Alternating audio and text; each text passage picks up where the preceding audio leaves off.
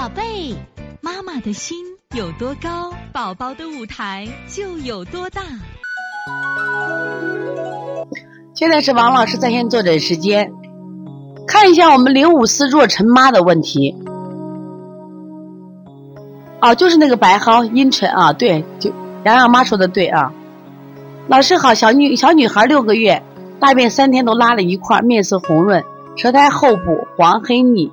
以前没见过黑色的胎，吃奶吃奶不好，个子娇小，睡觉踢被子。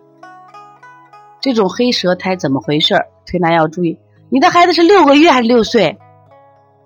就是六个月啊。这个呢是这样子，如果是六岁的话，六个月的话啊，这个个子娇小，这有多小呢？六个月的孩子睡觉就踢被子，就踢得很厉害了啊。如果是这样的情况下，体内热盛，因为他胎都是厚的。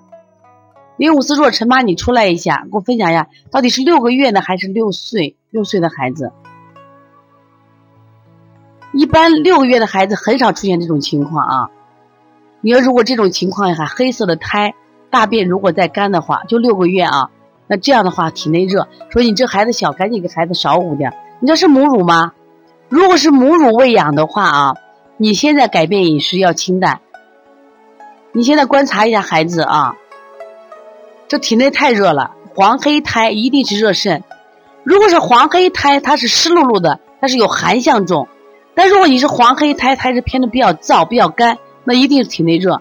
你让他睡觉踢被子。再个六个月的个子较小，怎么判断？因为小孩有着发育啊，六个月的话应该不会太小。我不知道你这个判断标准。跟同龄孩子比是不是小一点？这个都没太关系啊。你现在关键要清热的。你这个清热关键是什么？你首先你饮食要改变。如果是奶粉的话，我建议这个清淡一点。不知道你加辅食了没有？加蛋黄吗？加辅食没？如果把油加辅食了，先停一下。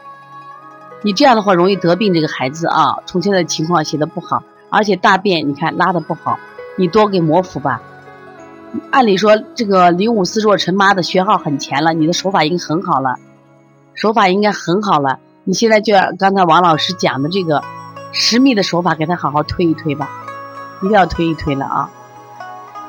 现在我们看一下六六，好，这节课我们又到说该说再见的时候了。